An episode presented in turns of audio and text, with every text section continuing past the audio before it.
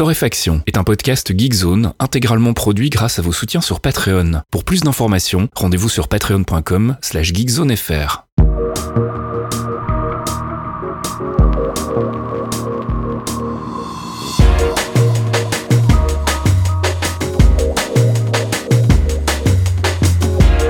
Bonjour Geekzone et bienvenue dans ce 168e épisode de Torréfaction. On se retrouve comme toutes les semaines pour une petite revue de l'actu, une revue euh, de l'actu gaming, app, culture et puis tech, une revue que je fais avec mon ami Caféine. Bonjour Caféine. Oui, bonjour Monsieur Vasquier là. Est-ce que ça va bien? Mais oui, parfaitement. Euh, écoute, aussi bien que tes chats qui ont l'air en forme euh, au moment où nous enregistrons ce podcast. C'est ça. Il faut savoir, euh, pour les gens qui ne le savent pas, que tu as deux animaux qui Je, sont... je crois que tout le monde le sait. Ouais, mais en fait, un jour, il faudra que tu nous fasses un petit, une petite compile, tu vois, tu t'ennuieras un week-end, tu nous feras une compile de, de, de tous les bruits, en fait, qu'ils sont capables de faire pendant qu'on fait un podcast, Ouais, ce qui est ouais. quand même assez intéressant. Et juste après, tu feras une compile de ton ventre. C'est ça, mon ventre qui gargouille toujours à 18h parce que moi je mange tôt et là j'ai faim. On a des, on a des excellents micros, il faut que vous le sachiez. Et, euh, et on fait du, du gros boulot sur le montage après derrière. Enfin, tu fais, moi, moi, hein, moi, moi, moi, ça va.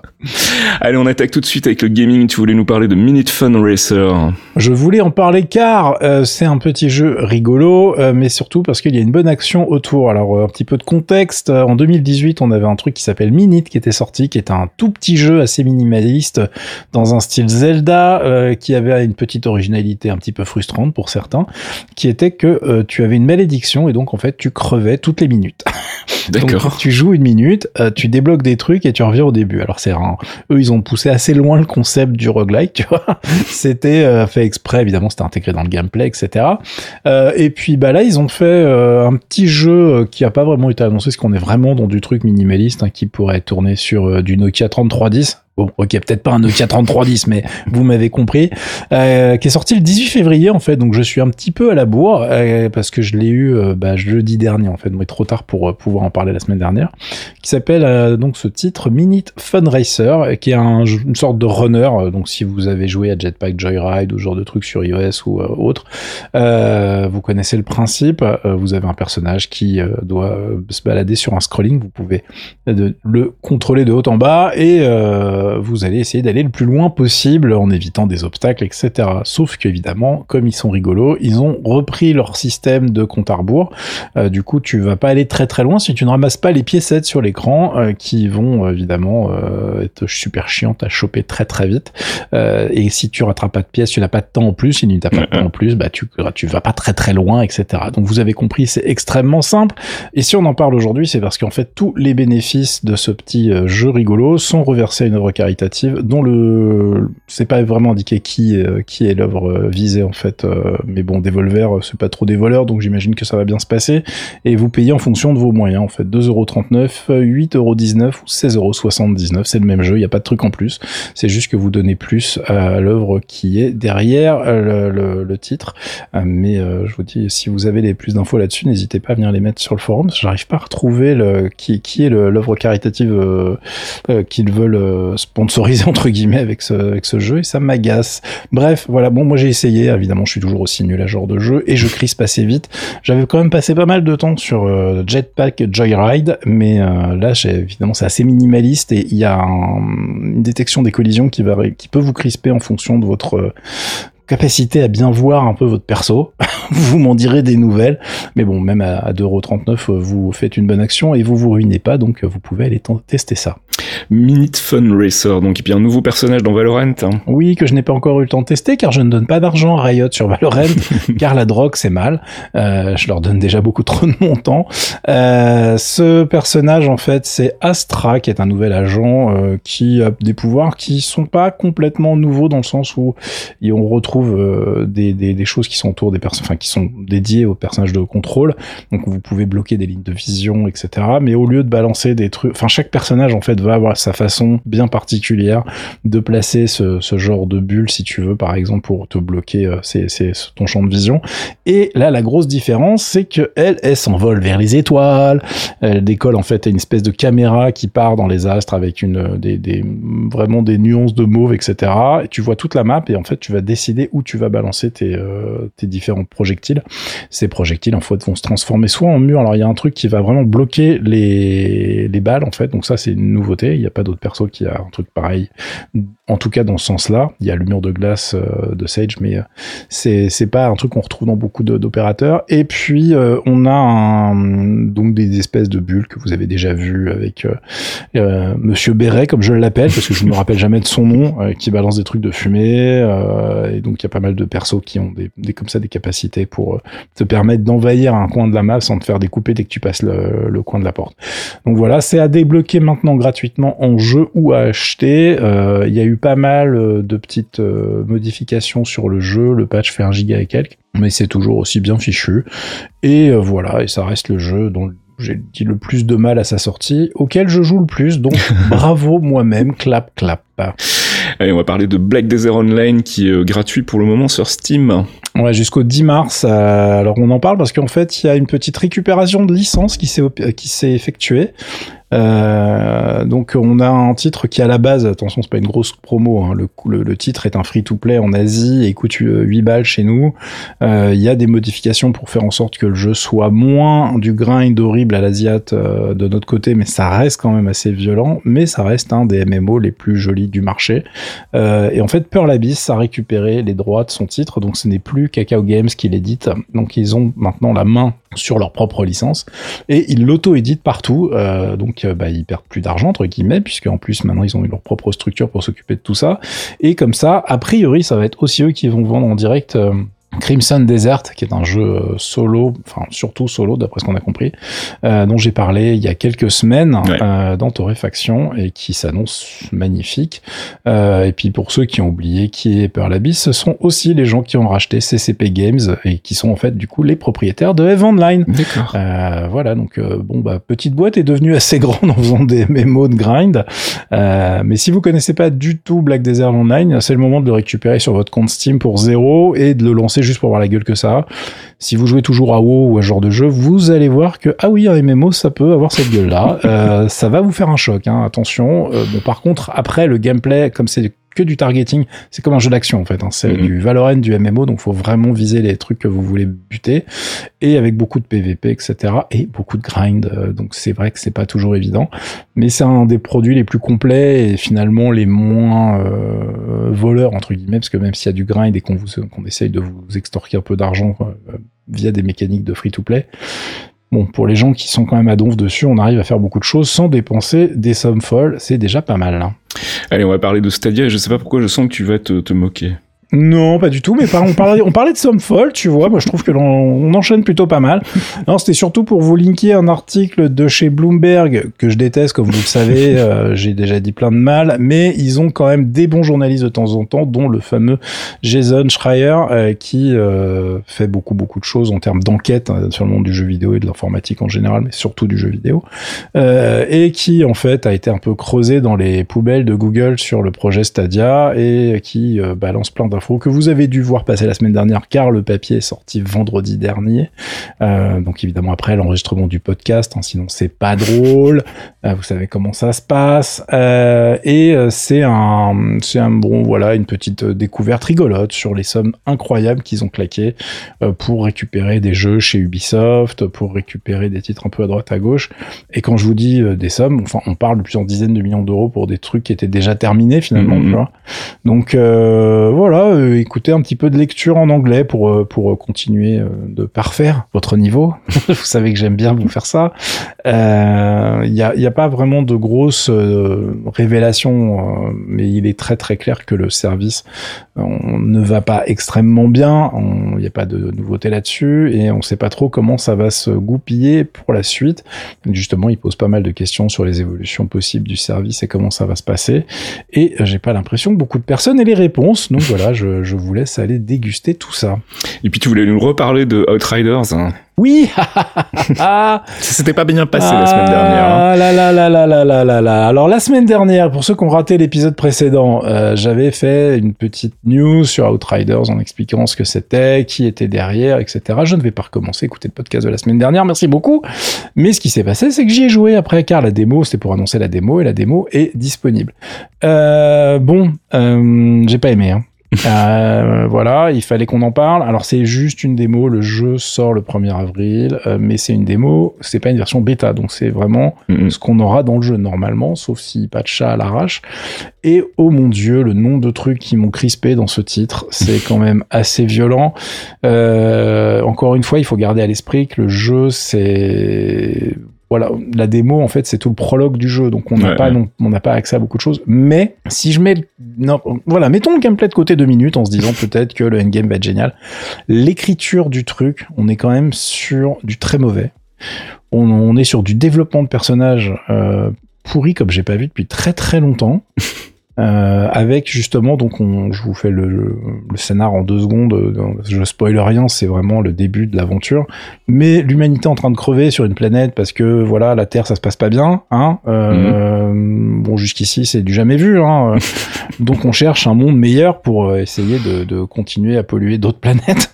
Et euh, on trouve donc euh, un nouveau monde, un nouvel Éden. Euh, on se pose. Ça se passe pas bien. Alors évidemment, ça s'est pas bien passé dès le départ. hein. Il y a eu deux vaisseaux de colonisation. Il y en a un qui a explosé.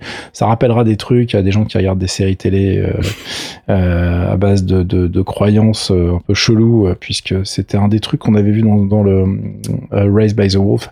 Il y avait euh, il y avait un truc autour de ça Mhm. avec pas mal de vaisseaux qui ne partaient jamais en fait. Euh, donc là, on retrouve un peu le, le truc et euh, bon, bah la situation est critique. Il faut il faut se poser, il faut comprendre son environnement, etc. Et donc il y a que des connards en charge de ça. C'est extraordinaire. Le, le patron du truc, c'est euh, on dirait un mec du gouvernement français actuellement. Enfin, vous pouvez choisir celui qui vous, vous préférez, euh, qui est hyper relou. Et donc, tu te dis, oh là là, il va nous saouler pendant toute l'aventure et tout. Alors là, il y a un petit twist rigolo. Je vous spoil, mais je vous spoil 10 minutes de jeu. Alors, venez pas me saouler dans les commentaires. hein. Euh, le mec prend une balle. C'est-à-dire que t'as pas fini le prologue, le gars meurt. Et j'étais assez surpris, je t'avoue. Ça, ça fait plaisir. Et ça, ça fait plaisir, mais en même temps, en plus, c'est l'héroïne qui le bute. Donc, en fait, il y a plein de trucs. Si vous aimez les héros à la Batman euh, qui mettent les gens en prison sans jamais les tuer, euh, passez votre chemin tout de suite. Alors, moi, du coup, ça fait plutôt plaisir. Tu vois, je veux dire, nous, on a le Banhammer assez fa, tu vois, on, Ouais. on, on- on fait le ménage. Mais c'est assez mal amené, en fait. Et du coup, tu te retrouves dans une, euh, une ambiance un peu chelou au niveau du, de, de, de, de l'histoire où tu te dis, bon, tu sais pas trop sur quel pied danser. Alors, ça, c'est plutôt le point positif. Le point négatif, c'est que les personnages, en fait, sont pas très intéressants, ont des réactions cheloues tout le temps. Mm. Et en plus, toutes les putains de cinématiques, qui s'enchaînent beaucoup trop souvent, en plus, qui hachent complètement la partie gameplay du prologue, en tout cas, euh, sont tournées façon, sont tournées, on se comprend, hein, en tout cas, sont présentées façon caméra à l'épaule D'accord. caméra à l'épaule, mais le mec il est un peu bourré quoi. Et puis on n'a pas inventé le Steadicam dans le fou- dans le futur. Donc du coup, c'est vraiment pénible à regarder. Je déteste cette façon de présenter l'action et vraiment ça m'a saoulé. Donc j'ai vraiment pas aimé. J'ai streamé un petit bout euh, la semaine dernière. En plus mal parce que j'avais problème avec ma config de stream. Mais ça j'en parle en fin de podcast parce que ça aussi il faut que je me lâche. ça va me faire du bien. Euh, mais voilà, donc je suis pas certain qu'il faille dépenser beaucoup d'argent au moment où le titre sort. En revanche, il y a une bonne nouvelle, c'est que je subodorais que ça allait être un titre euh, game as a service, façon Destiny, etc.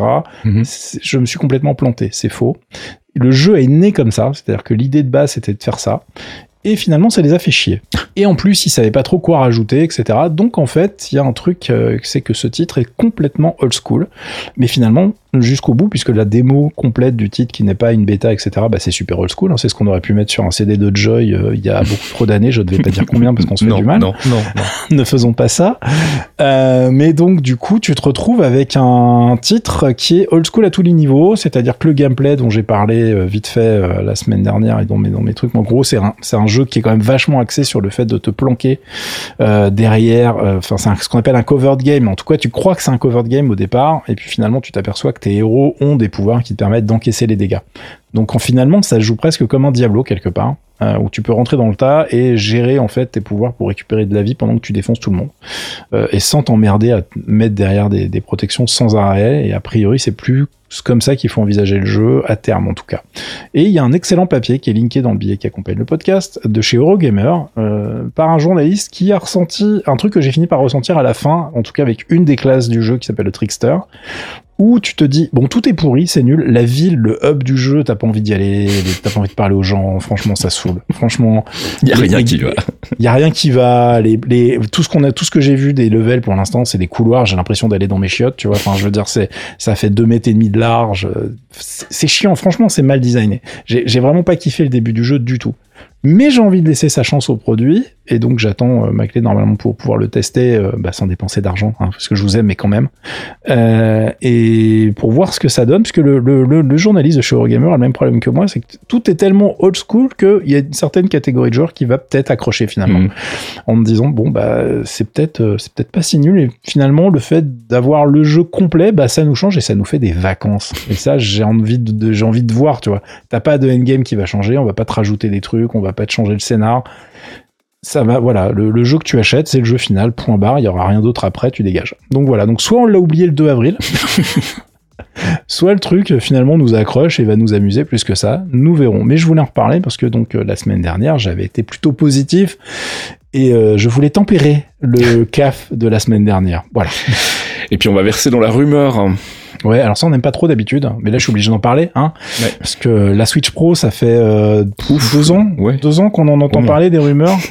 Donc depuis 2019, j'avais regardé. Donc euh, on attend une Switch, une évolution de la Switch depuis très longtemps, et a priori toujours Bloomberg, toujours eux, hein, voilà. Donc euh, vous, vous tirez les conclusions que vous voulez. Ça se trouve c'est du pipeau, mais a priori il y a quand même des rumeurs assez solides euh, qui viennent des fournisseurs en fait de chez Nintendo. C'est les rumeurs qu'on, les plus solides qu'on a aussi dans le monde Apple généralement, même s'ils se font défoncer, et qu'ils restent pas fournisseurs très très longtemps d'Apple s'ils font ça. Euh, donc en gros, les dernières nouvelles, c'est qu'il y aurait des commandes de passer pour des écrans OLED de 7 pouces qui devraient être livrés en juillet. Alors pour ceux qui ne savent pas, c'est qu'actuellement la Switch c'est des écrans LED de 6,2 euh, et euh, la Lite elle a un écran de 5,5 en LED aussi et ça serait des écrans OLED de 7 pouces toujours en 720p. Donc de ce côté-là pas de nouveauté, mais ça veut dire que soit ils améliorent juste l'écran, ils font une version un petit peu relookée et roule, mais il y a une deuxième rumeur qui voudrait que la console délivre du 4K quand elle est dockée. D'accord. Euh, donc euh, quand on connaît un petit peu l'architecture de la Switch, voir des jeux en 4K sur ce truc-là, je suis euh, bah, impatient. Hein mhm. Je vois pas comment ils vont faire en fait. Donc euh, il y a plusieurs pistes évoquées. Est-ce qu'ils ont une techno comme ils sont euh, en cheville le, le système de chip de la de la Switch et Nvidia qui le fait? Alors est-ce que Nvidia a trouvé un moyen de faire du DLSS-like avec ça? On ne sait pas. Est-ce qu'il y a un nouveau processeur? On ne sait pas. Est-ce qu'ils ont rajouté un, système en chip bonus dans le dock? On ne sait pas. On ne sait rien car c'est de la rumeur. Mais en tout cas, ça sera rigolo de, de voilà de faire des plans sur la comète et de voir ce qui va arriver. Ça sera normalement de toute façon annoncé cet été. Euh, et on verra bien ce que ça donne. Mais en revanche, je suis assez inquiet parce qu'il y aura vraiment besoin d'algo euh, de, traitement d'image parce que c'est pas juste euh, un problème de puissance d'afficher la 4K, c'est que les textures, voilà, les textures. tout pourri, quoi. Bah du upscaling. C'est pas prévu pour, quoi. Si vous jouez sur Switch sur votre télé, vous savez qu'il y a des jeux qui n'ont pas vraiment été pensés pour la 4K. C'est pas vraiment le but. Donc on verra ce que ça donne. Après, si c'est bien fait, pourquoi pas. Moi, j'arrive à jouer à Zelda, d'ailleurs, avec des émulateurs. Donc c'est en plus à la version Wii U. Et on arrive à la pousser dans, sur des résolutions dingues sans que le jeu soit moche. Mm. Donc pourquoi pas, on verra bien. Je sais pas ce que ça donnera sur le reste du catalogue. Et puis on va terminer cette section gaming avec des news d'Elite Dangerous Odyssey. On a enfin une date pour l'alpha euh, de l'extension euh, qui devrait sortir le 29 mars. Donc on pourra tester dès le 29 mars euh, les petites balades à pied de chez Elite Dangerous. les fans de Star Citizen vont se rouler en boule en sans leur pouce ou se moqueront. On ne sait pas, peut-être que ça sera pas bien. Hein. on verra bien, mais parce que évidemment pour ceux qui n'ont pas suivi, il faut rappeler que Odyssey va rajouter une partie FPS dans Elite Dangerous. Donc on va pouvoir sortir de son vaisseau, se balader sur les et il y aura des missions avec euh, des invasions de base. Tu vas faire, tu vas avoir vraiment des petits scénarios à jouer en fait. Euh, et euh, bah, la grande question, c'est qu'on ne sait pas du tout comment ça va être présenté. Enfin, comment tu vas savoir ce qu'il va falloir faire, ce que tu peux faire, etc et vous allez comprendre le problème dans une vidéo de 8 minutes que je vous ai linké dans le billet de, qui accompagne le podcast qui est sorti cette semaine où on voit les mecs carrément euh, ouvrir des portes de base en découpant le panneau de commande comme dans Star Wars, tu vois, avec un, un, un laser spécifique euh, où tu vas découper le truc, tu vas hijacker la, la porte pour pouvoir entrer, euh, t'as un truc à faire dans la base, évidemment ça va déclencher l'alarme, là t'as des mecs qui arrivent, etc. Donc tout est scénarisé si tu veux, donc pour l'instant c'est du PVE. L'IA a pas l'air d'avoir inventé l'eau chaude euh, donc il y a moyen qu'on se fasse chier quand même. Hein. Mais euh, c'est assez prometteur, surtout, bah, c'est voilà, les mecs boss, hein, donc euh, c'est quand même assez propre, même si c'est pas trop leur euh, spécialité, le FPS, j'ai envie de dire. Donc je sais pas trop ce que ça va donner à terme, mais je suis intrigué, donc j'ai hâte de voir ça débarquer le 29 mars. Attention, hein, ça sera de l'alpha, la vidéo qui est présentée, c'est de la pré-alpha. Il y a les personnages qui flottent un peu quand ça cavale. On a vu mieux en termes de FPS, je ne vais pas vous mentir, mais il y a des bonnes idées, et puis bah franchement, ça peut être marrant de prendre l'air en sortant de son vaisseau, même si moi je suis pas ultra client et ça c'est le bon côté du, du monde Elite Dangerous c'est que si cette partie là vous fait chier t'es pas obligé d'y aller quoi. bah voilà. Et ben moi je moi je fais le pilote du vaisseau je reste dedans et allez bien vous fighter les gars salut. On en reparlera parce que tu disais voilà tu disais du mal de Valorant et puis finalement tu passes tes soirées. Si ça se trouve on te retrouvera tous les soirs dans, dans Odyssey Allez, on passe du côté de la culture hein, euh, avec une nouvelle qui va te faire plaisir, mais tu es déjà au courant. Donc en fait, il va y avoir un spin-off d'une euh, de tes séries préférées du moment qui s'appelle Bosch. ouais Alors le souci, c'est que je voulais en parler, mais moi je connais rien du tout parce que j'ai vu que la première saison, donc je suis pas du tout au fait. Là, ils sont sur la septième, c'est ça? Ouais Septième saison, et ça va être la dernière a priori sur Amazon Prime, et ils vont enchaîner avec un spin-off, mais avec les mêmes acteurs. C'est un peu étrange. Hein. C'est un bordel. Euh, alors il faut savoir qu'en plus à la base, moi quand j'ai commencé à regarder, j'ai fait oui, bon, vite fait, faut que je me change les euh, ma vie va pas bien, euh, mais je m'en fous de ce personnage. Voilà, euh, fast track, je me suis bouffé les sept saisons euh, sans dormir beaucoup. J'ai accroché à mort à l'écriture de la série, au personnage, à la façon dont c'est filmé. Mhm. Donc c'est euh, série policière euh, un petit peu rugueuse, euh, qui est vraiment bien fichue parce qu'elle est pas trop rugueuse. Il y a quand même plein de moments feel good et tout, mais il y a des moments feel pas good du tout hein, aussi d'ailleurs. Mais bon bref. Et euh, c'est assez bien amené, c'est bien ficelé, les personnages sont sympas. Et effectivement, on se posait la question tout à l'heure quand on a vu l'annonce, c'est que bah tu fais un spin-off, d'habitude c'est sur un personnage secondaire.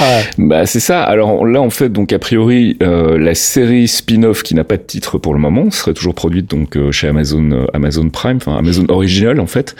Donc comme euh, on en parlait un peu en préparant la conduite, je pense pas que ce soit une question de droit parce que ça reste chez Amazon donc il y a Ouais, pas de raison. Puis a priori c'est une série qu'ils ont créée eux si je dis pas de, de bêtises.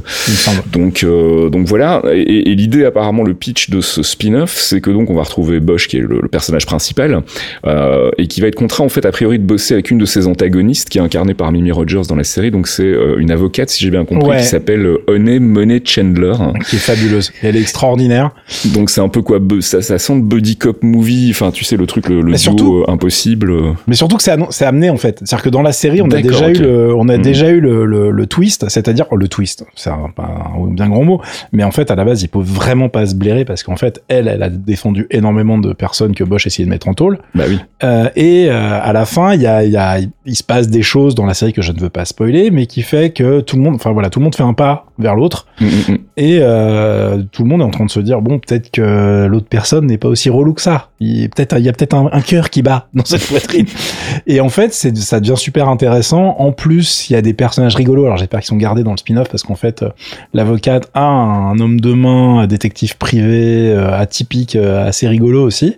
Mhm. Donc euh, au début lui et Bosch bon c'est moyen. Puis finalement c'est pareil ça se passe pas si mal que ça. Donc il y y a de quoi faire. Mais pourquoi c'est pas la saison 8 de Bosch? Je n'en sais rien. Mm, mm. C'est- Ah, C'est ça qui est un- bizarre. une volonté de changer de ton complètement je sais pas c'est euh, Ou de, refaire un coup de marketing aussi. Hein. aussi oui c'est possible Pour, euh, relancer l'intérêt pour la série ouais, tout à Ouais, fait parce que comme ça fait un moment qu'elle existe, euh, bon voilà. Mais en tout cas, euh, si vous connaissez pas, allez-y. Si vous aimez bien les, les trucs de flics, c'est vraiment, euh, c'est vraiment bien fichu et je suis assez fan de tout ce qui constitue cette, série et, et, et la, la, la, l'appart, euh, l'appart, la maison de Monsieur Bosch est, Mhm. est pas mal du tout et en plus même ça c'est expliqué de manière assez rigolote, mais pas au début, tu vois.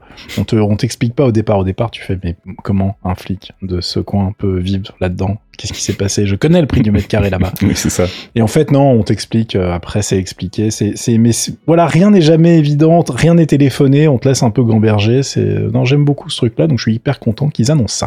Donc un spin-off dont le tournage commencera plus tard cette année, donc a priori ce sera pour 2022 euh, chez notre ami Bob VHS. On passe du côté de la tech avec euh, des petits soucis chez Shadow et on l'avait pas vu venir, tiens dis donc. Bah ouais, dis donc. Alors, on en avait dit que du bien. Euh, alors, pas tout le temps, mais effectivement, c'est un service qu'il y a quand même beaucoup de fans, y compris sur Geekzone, avec des, bah, une vraie valeur ajoutée. Il y a vraiment des choses intéressantes et pour plein de cas d'usage, ça peut être une très très bonne chose. Mais ça se passe pas bien du tout. Donc là, ça y est, ils sont en redressement judiciaire euh, et ça se passe pas bien pour plusieurs raisons. C'est pas très simplement, ils arrivent pas à se caler, comme on dit dans le business. C'est-à-dire que la technique est là et la technique de streaming est là, mais il y a, rien de révolutionnaire, si tu veux, dans, dans ce qu'ils ont proposé. C'est juste que globalement, il y a un petit souci derrière, c'est que il n'y a pas de marché en fait. Il y a, y a un marché, il y a un marché, il y a un marché, mais enfin, je veux dire, quand je dis il y a pas de marché, il y a pas assez de marché en fait. C'est pas ça. La problématique, c'est de pouvoir livrer, parce que leur problématique, c'est pas ah trouver clients aujourd'hui. leur problématique, c'est l'inverse, c'est de mhm. réussir à scaler, donc à faire grossir leur data center, à, à, offrir, à avoir toujours plus de puissance à proposer à leurs usagers justement, sans leur demander 150 euh, balles par mois, parce que sinon forcément ça va être moins intéressant, et réussir à faire évoluer leur matos, parce que le problème, c'est que là, leur promesse euh, au niveau du gaming, au niveau de, de, voilà, on vous fait des PC euh, à distance qui vont être toujours au top, etc. Sauf que ça évolue les PC à mm. distance toujours au top. Quand t'as investi plusieurs dizaines de millions sur tes infrastructures, c'est pas comme euh, toi quand tu dis bon bah je vais changer ma carte graphique, il est temps. C'est clair. surtout en ce moment. surtout en ce moment. donc c'est une vraie, c'est une vraie galère là-dessus. Et puis ils ont pas tenu leur promesse du coup parce qu'ils ont pas réussi à ouvrir plein de, de comptes à des gens qui en demandaient. Ils ont pas réussi à livrer des upgrades de stockage. On en avait parlé sur Geekzone, j'avais fait un papier sur le sujet. C'est resté bloqué pendant mille ans. Ils ont annoncé des nouvelles, euh, des nouvelles machines, des nouvelles offres qui en fait bah, étaient ouvertes aux États-Unis, mais pas en France parce que bah, toujours une problématique de data center aussi, mais ils l'ont caché au départ, donc il y a des gens qui se sont sentis un peu lésés, on va dire. Euh, et euh, bah, le problème, c'est que tu vends à perte en fait en permanence, c'est-à-dire que même si tu as des clients qui sont là, il faudrait tellement de clients pour que le truc soit rentable. Ça a posé un petit problème. Après, il y a tout un micmac dont je n'ai pas euh, toutes les clés. Il faudrait une petite souris dans les salles de réu, mais ils avaient un deal qui avait l'air assez prometteur avec OVH euh, qui est tombé dans les choux et qui a été remplacé par un deal avec un des actionnaires euh, fondateurs de la boîte qui s'appelle 2CRSI et euh, qui apparemment a pas l'air super enclin à dépenser plus d'argent avec eux. Dans le sens où là ils sont en dressement judiciaire donc Shadow ça se passe pas très bien et parallèlement les mecs de 2CRSI c'est chiant leur nom de, boîte, hein. c'est 2CRSI. J'invente rien. Je sais que c'est chiant. Les euh, à lire, c'est très pénible en podcast. À lire, c'est un peu moins grave. Mais je vous jure qu'en podcast, c'est chiant. Euh, donc en fait, eux, ils sont pas hyper euh, contents puisque évidemment avec l'annonce de Shadow, leur action a pris un gros coup dans l'aile. Donc ils ont été obligés de faire une petite déclaration. Et dans la déclaration, ils disent oui. Puis alors en plus, on a 30 millions de matos qui sont bloqués chez nos petits gars de chez Shadow. Mais nous, il y a pas de problème. On va aller les récupérer. On a déjà des clients pour euh, récupérer ces trucs-là. Hmm. Euh, oui, alors Shadow, euh, donc ils sont en redressement judiciaire. Donc normalement déjà tu peux pas. En fait, ça bloque les justement les créanciers, ils, mm-hmm. peuvent pas faire n'importe quoi. Euh, donc est-ce que c'est juste un effet d'annonce pour limiter la case de l'action euh, qui se casse la gueule justement euh, chez les deux CR machin dont j'ai mal, j'ai plus envie de dire leur nom, ils m'énervent. je ne sais pas. Donc c'est assez, c'est assez bizarre de faire ce genre d'annonce maintenant vu les, les, les, le bordel, tu vois. mais bon, comme ils ont des millions dans Shadow qui sont investis et que ça se passe pas bien et que du coup leur action se casse la gueule, c'est un peu compréhensible qu'ils essayent de, d'agiter les bras très très vite pour dire non mais regardez nous tout va bien, en plus maintenant c'est un tout petit pourcentage de notre chiffre d'affaires, tout va bien. Bon ils ont quand même annoncé une baisse justement de, de ce qu'ils attendaient cette année au niveau du CA, euh, mais pas énorme, ils annoncent entre 162 et 175 millions d'euros contre 170 à 200 Bon, on a du pire, hein. mm. euh, mais globalement c'est pas euh, c'est pas la méga fiesta et du côté de Shadow, bon bah on attend de voir comment ils vont réussir à sauver un petit peu les meubles. Euh, ils ont fait un développement à l'international aux US et en Corée du Sud. Euh, mais euh, je voilà, je je toujours dit que je suis j'étais un petit peu dubitatif euh, quant au business model du truc et euh, le service lui-même. Bon, vous savez ce que j'en pense au niveau du streaming. Il y a vraiment des cas d'usage où c'est très intéressant, mais il y a quand même la plupart du temps, c'est quand même vachement mieux d'avoir sa machine. On va pas revenir là-dessus pour la 52e fois. Il y a déjà des news et des threads entiers dédiés à cette problématique sur Geekzone. maintenant, il n'y a plus qu'à attendre de voir comment tout ça va se dérouler. Euh, mais c'est effectivement pas très très euh, agréable quand tu es salarié chez eux. On a des salariés de, Shadow dans les users de Geekzone, euh, donc bah, en tout cas je leur souhaite que ça se passe au mieux et on attend de voir la suite. Et puis je pense qu'on en avait parlé la semaine dernière euh, de cette rumeur qui est apparemment devenue euh, concrète, c'est ça, sur les Radeon, des nouveaux, des nouvelles Radeon ou ça n'a rien à voir Ouais, qui était annoncé au moment d'enregistrer le podcast. Tu connais notre, c'est un peu comme toi avec euh, Marvel, tu vois. C'est ça, oui. T'enregistres un podcast, il y a une annonce, une bande-annonce qui sort juste après. euh, bah là, en plus, on le savait, on savait qu'il y avait une annonce au moment d'enregistrer le podcast. Donc ça y est, c'est officiel, il y a des Radeon RX 6700 XT qui vont sortir à 480 dollars le 18 mars. Ça, c'est évidemment ce qui a marqué sur le papier. Euh, comme d'habitude, il n'y en aura pas. Enfin, je veux dire, euh, on va tuer le suspense tout de suite. Je vois pas pourquoi elle serait dispo euh, en masse alors que les autres ne le sont pas. Euh, c'est une carte qui vise le marché de la, enfin de, du, du 1440p en gros. Donc ça se place en face des RTX 2080 Super, des, RTX, des RTX 3070 pour vous donner un ordre de grandeur au niveau puissance. Euh, donc tout ça c'est hyper bien, on est hyper content pour eux, génial, mais euh, vu le marché des cartes graphiques actuellement, je doute qu'il y en ait. J'en profite pour rajouter un truc, c'est que si vous aviez de la RAM à acheter en quantité, faites-le maintenant car c'est effectivement en train de monter. Euh, J'avais parlé des rumeurs d'augmentation de prix les courbes ont commencé à prendre une euh, un petit côté ascendant pas très, euh, Pas très sympa, agréable. ouais. Voilà. Donc euh, si vous vouliez upgrader ce, ce genre de choses dans votre machine, faites-le maintenant, regardez les prix, euh, vérifiez sur euh, Camel Camel Camel ou genre de site qui suit les prix par exemple sur euh, Amazon, euh, la courbe des prix euh, des barrettes, vous allez voir que ça ça commence à pas sentir très très bon Euh, et en même temps, c'est logique quand on voit l'état du marché du semi-conducteur actuellement. Et puis on va terminer par un petit rant. Ah oui. On va me dire, oui, on vous êtes, vous êtes un con, vous allez jeter ça. Oui, je le jette, parce que ça, c'est honteux, ça. C'est de la merde. Bon alors qu'est-ce qui ne va pas euh, cette semaine? Ah là là. Ah, si vous me suivez vite fait, les 12 personnes qui me suivent sur Twitch euh, savent que sur Twitch, j'ai essayé de streamer. Je stream de temps en temps des nouveaux jeux, des trucs pour rigoler. Et puis surtout, ça, me permet d'immortaliser euh, nos grands moments de pro gaming euh, avec euh, la team des potes de GZ où on est quand même assez ridicule sur certains jeux, mais on rigole beaucoup. Et parfois, on fait des headshots. Parfois, vraiment. Moi, après, c'est un peu de la chance, mais bon, bref, c'est un autre débat. Et euh, ça marchait plus depuis un moment. Et quand je vous dis que ça marchait plus, c'est que ça fait quand même une bonne semaine, dix jours que je me suis vraiment penché sur le problème en me disant bon, parce que j'ai pas streamé pendant un moment, donc j'en avais rien à foutre.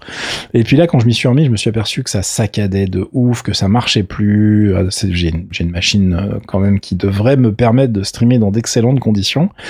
Et j'étais un petit peu agacé. Euh, et j'étais tellement agacé que je me suis euh, pris la tête avec tous les paramètres de OBS, qui est le logiciel que pratiquement tout le monde utilise. J'ai une surcouche à OBS qui s'appelle Stream Elements. Alors je me suis dit, est-ce que c'est ça? Est-ce que c'est pas ça? Ensuite, je me suis dit, bon, bah, je vais essayer avec le soft de, de chez monsieur euh, Twitch, euh, qui est une, un truc assez basique que je ne veux pas utiliser à terme, mais c'était vraiment pour voir si ça réglait mes problèmes. Ça ne les réglait pas. C'était pire avec certains jeux. Il y avait des titres où c'était presque potable, mais bon, bof, quoi. Et puis, un milliard de paramètres, si tu veux. Donc, déjà, dans la connexion avec Twitch, mais dans la façon dont tu vas capturer le jeu. Est-ce que tu captures juste l'écran? Est-ce que tu fais de la game Il y a un système qui s'appelle Game Capture, en fait, qui va directement récupérer les infos du côté DirectX et compagnie? Donc, bref, tu te dis, ok, je vais jamais trouver, ça va me saouler. Et puis euh, j'ai réessayé Streamlabs et là Streamlabs euh, fonctionnait plutôt mieux alors que je déteste le soft et que c'est la base OBS aussi hein, donc euh, normalement il y a, y a aucune différence. Sauf que j'ai eu l'illumination, il y a un moment, il y a un bouton dans Streamlabs que tu n'as pas dans OBS et dans Streamlabs qui est euh, genre euh, for- forcer le mode hardware G- du GPU. Je fais for- forcer le mode de quoi tu parles? De quoi tu parles logiciel? Et là j'ai fait ah là là attends, faisons des recherches avec des, des, des mots clés un peu différents sur les internets multimédia. Et euh, moi, qui ai donc fait des rubriques matos hein, pendant des années, je me suis collé une tarte dans la tronche, tellement j'étais con en fait, et tellement j'ai perdu de temps avec cette histoire. Donc il faut savoir que dans Windows, vous avez des graphic settings en fait. Pas depuis hyper longtemps peut-être, hein, parce que vous savez, on a plein de patchs sans arrêt, et ça s'appelle toujours Windows 10, donc on se méfie pas. Mais il y a quand même des patchs majeurs qui sortent tous les six mois avec des, des choses qui sont modifiées, et c'est depuis un de ces patchs majeurs en fait que mon stream déconne, et j'avais pas vraiment cherché à savoir pourquoi. Et en fait, il y a des boutons qu'il y avait changé, il y a des petits, des petits trucs à cliquer, je les avais pas vus, dis donc. Eh ben, Et donc dans Windows, il y a un panneau de, qui s'appelle Graphic Setting en anglais, donc euh, ça va être paramètres graphiques en français, j'imagine, euh, qui parle de hardware, enfin d'accélération hardware pour euh, le scheduling du GPU, tu vois. mhm. Et ce truc-là, en fait, quand tu le mets sur on, plus de problème. Terminé. magie. Et en fait, le truc te dit, ça réduit la latence et ça improve les performances. Ah oui, ça improve pas mal, hein, en fait. ça, ça, bon, faut redémarrer sa machine derrière. Et ce truc-là, euh, j'ai regardé dans, du coup, j'ai demandé à d'autres potes et il était activé quasiment partout. Et chez moi, ce petit bouton-là a tout changé, en fait. Alors derrière, c'est un panneau où il y a que deux boutons à la base. hein. Il y a le, la, la gestion du, du refresh rate aussi, que tu peux décider d'avoir en variable tout le temps, en fait. Euh, et il y a aussi la partie graphique performance où tu peux prendre une application et lui l'obliger en fait à être en high performance par exemple. Donc j'ai rajouté OBS Studio et je l'ai aussi collé en high performance et depuis bah c'est buttersmoosh comme on dit hein chez nous. C'est ultra fluide, j'ai retrouvé le plaisir de faire des streams mais en revanche euh, bah c'est des trucs que j'aurais aimé trouver euh, sans galérer de ouf. Sauf que bah vous connaissez tous les problématiques euh, avec les PC quand ça marche plus hein. Tu peux jamais savoir d'où ça vient surtout sur des trucs comme ça où il y a vraiment mais une tonne de paramètres qui peuvent rentrer en ligne de compte. Donc voilà, je voulais juste mettre en avant un le fait que j'avais perdu du et que ça m'avait agacé, d'où le rent, et ensuite euh, vous dire que un, bah les graphic settings en fait c'est planqué, mais allez vérifier si vous avez des problèmes, c'est peut-être un panneau à ouvrir finalement, même si celui-là je l'avais jamais vu, je sais pas de quand il date en fait, j'ai même pas été voir. Et euh, deuxièmement, eh bien euh, que c'est vraiment euh, l'occasion de relancer un peu les streamings pour vous montrer à quel point on est super bon sur la team GZ, ça va être parfait. Voilà.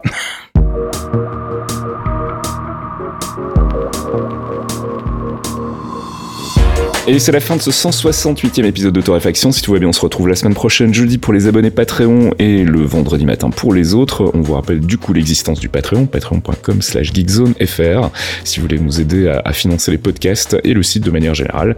Et puis sinon, passez nous voir sur le Discord si vous voulez euh, juger euh, de visu à quel point euh, la team Geekzone est effectivement pas très très bonne sur les FPS. On est super fort, arrêtez. et surtout, surtout, il y a des gens qui sont chauds pour se relancer sur Dota 2. Et là, les gars, je vous raconte pas le massacre. Ça va être- merde ah, ça faut, va pas être, que je, euh, faut pas que je tombe sur ces gens. Ah là là là là là là là là là là. Parce que nous, on, on- voilà, on a un gros level en gaming. Faut quand même pas l'oublier. On est là, on est les professionnels de la profession.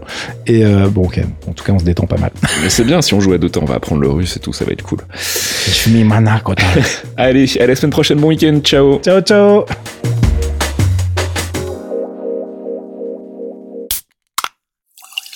Un podcast signé Faskill.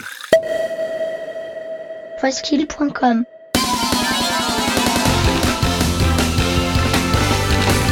Salut, c'est Pipo. Salut, c'est Gotoz. On vous propose d'embarquer avec nous tous les mois pour écouter de la bonne musique de jeux vidéo. Du récent ou du rétro, de la console ou du PC, Tant que ça sonne, ça nous va. Des thématiques, de l'actu, des reprises et des invités. Le tout enrobé d'anecdotes. pendant deux heures, on passe la musique de vos jeux préférés. Et on s'intéresse à ceux qui la font.